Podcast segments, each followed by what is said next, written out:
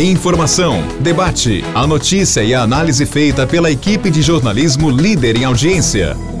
Morada Cast. Olá, meus amigos, estamos aqui de volta com o nosso podcast. Um abraço a todos vocês.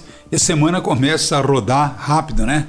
Segunda-feira já foi, terça-feira já está indo e a gente vai vivendo aí nesse nessa tsunami, né? Que é uma coisa de louco, hein? Como o tempo passa. Mas olha, antes do assunto tutorial, eu tenho um recadinho aqui para você, Jornal da Morada via Facebook.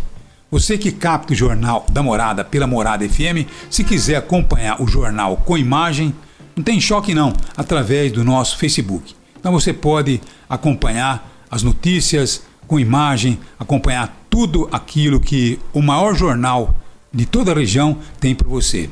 Assuntos, debates, a gente está sempre estimulando principalmente a sua visão crítica. Deu para entender? Então é isso aí. Agora o assunto editorial. Eu sei que tem muita gente espantada, não está entendendo muito bem, porque os relacionamentos internacionais eles são assim mesmos, tá bom? Por isso que às vezes a gente se coloca aqui de uma forma crítica e muitas pessoas não entendem. E aí dizem que somos comunistas, que somos petistas, que somos esquerdistas, que somos o cacete A4. Mas na verdade é uma só. Os relacionamentos internacionais são muito importantes para todos os países.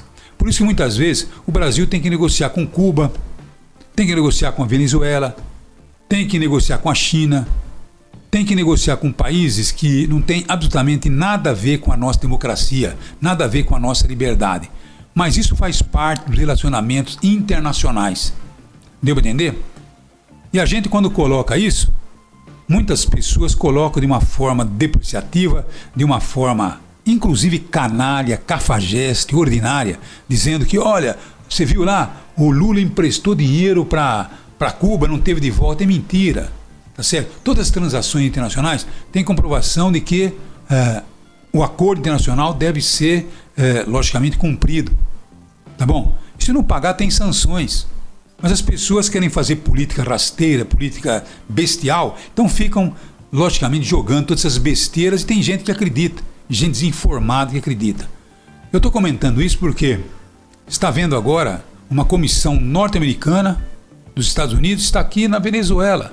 Os Estados Unidos sempre se contrapôs à Venezuela, impôs até algumas sanções à Venezuela e está aí agora. Sabe por quê ou não? Porque está negociando petróleo com a Venezuela.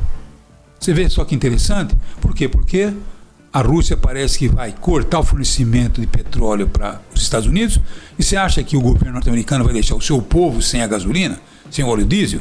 Vai faltar? Vai ter dificuldade de abastecimento? Não. Vieram conversar aqui com o Maduro.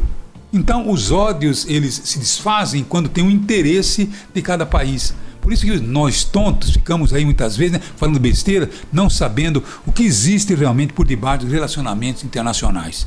Todo governante tem que se relacionar bem para trazer melhoria à sua população. É isso que nós temos que cobrar dos nossos governantes: melhoria na educação, melhoria na saúde, melhoria como um todo no meio ambiente, como um todo para você que é brasileiro e certamente precisa ter a sua vida melhorada. É isso que nós desejamos. Deu para entender ou a gente precisa desenhar?